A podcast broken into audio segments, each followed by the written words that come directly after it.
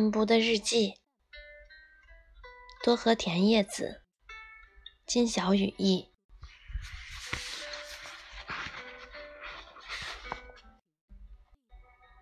训读：日本借用汉字写日语原有的词，并用日语读汉字，叫训读。音读：日文中汉字的一种读法，用汉字原来的音读汉字。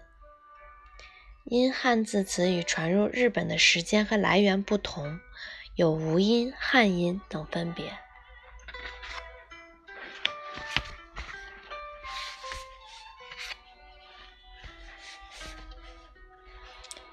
K.W. 先生说的另一件事是，没有了补色、洗画笔和削铅笔的必要，所以也没有了停下来歇口气的机会，让人很疲劳。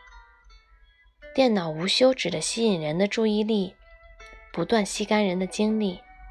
他说，朋友为了琐事打来电话时，他不得不中断工作，所以是非常高兴的。换言之，对工作来说，重要的是存在妨碍你工作的因素。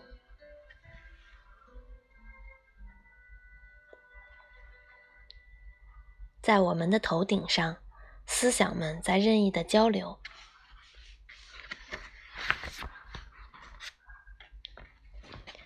语言是盛在锅中的酱汤那样的东西，还有器身和盖子吗？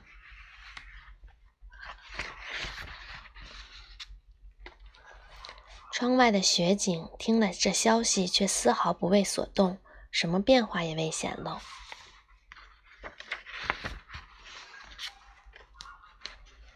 在文学中，书面语发生僵化、无法动弹的时候。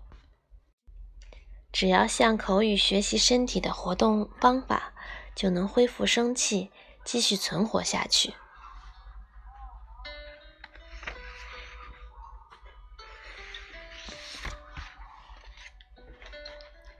有朝一日会迎来一个瞬间，从这样很好转变为再过多的摆弄反而不美。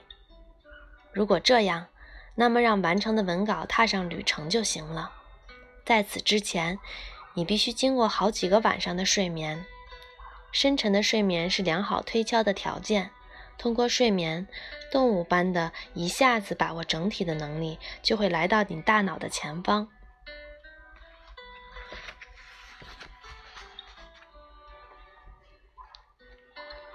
你和什么人相会，只要对方不拒绝，在某种程度上你可以自己决定。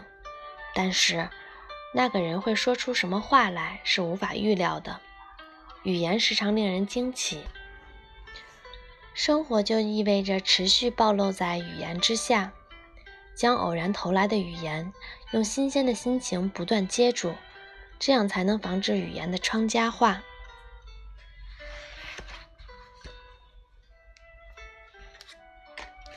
因为语言不是为了让你紧紧倚靠的墙壁。而是为了让你发现，你以为是墙壁的东西，其实是雾气。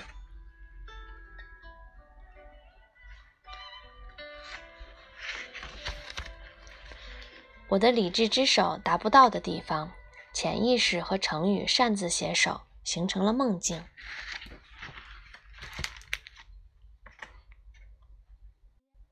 我作为作家发言的时候，不想被这样日常形态的关系束缚。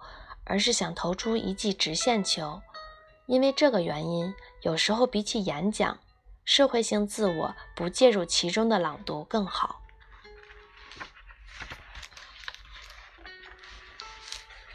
既然自己是这么认为的，所以不必那么麻烦，直接断言“春属为最”就行了，难道不是吗？因为并没有强迫听者也持有相同的意见。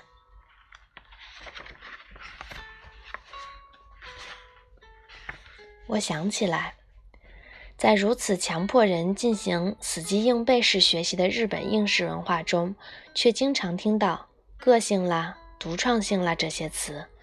我当时竟没有感觉不可思议，现如今则觉得那样的自己才有点不可思议呢。个性也是同样，不能将其目标化。我从未听说卡夫卡努力让自己有个性。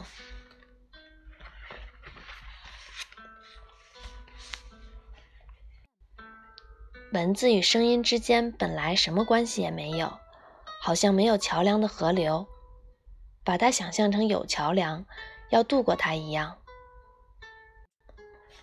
如果反复练习，习惯以后，你变得能轻松渡过去了。可是，因为实际上没有桥，你稍不留神就会掉进河里。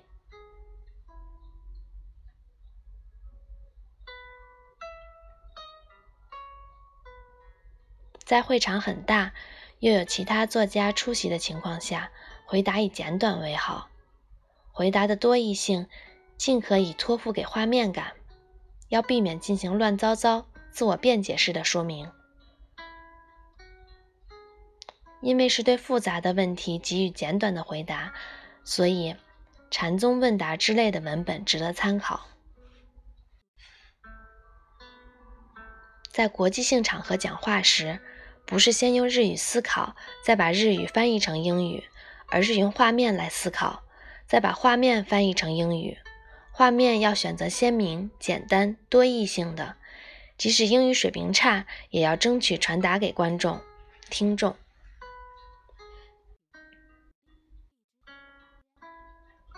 先给你看原文，接着看翻译。首先，在人生中是没有这种事情的。不明白的部分依然不明白，人生还是要不断的向前推进。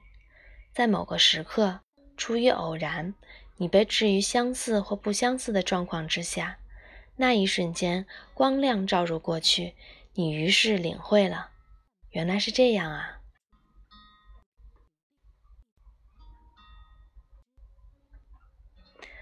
靠止咳药发了财，然后成立了基金会。支持美国的德语教育，我一想到这件事总是咳嗽。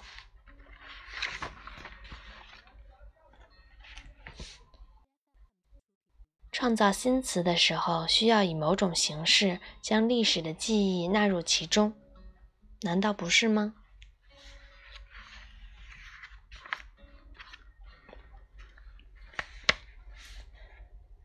和写小说写不下去时的感觉全然不同。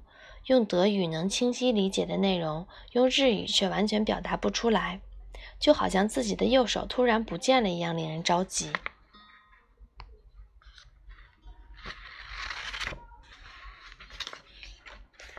可怕的不是像恶魔一样的吓坏人，而是所谓的好人，在国家的命令下也会杀人，这才是真正可怕的。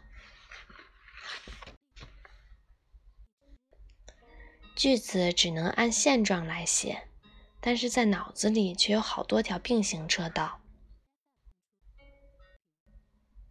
成为一看到 A 就想起 B，虽然 A 和 B 并不相像，但与之相比，把从句插在中间。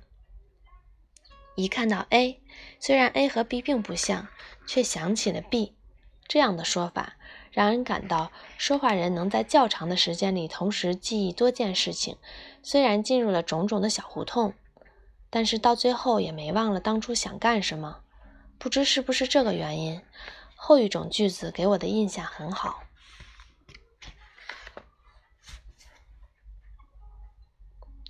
只依赖于用母语获得的信息是危险的。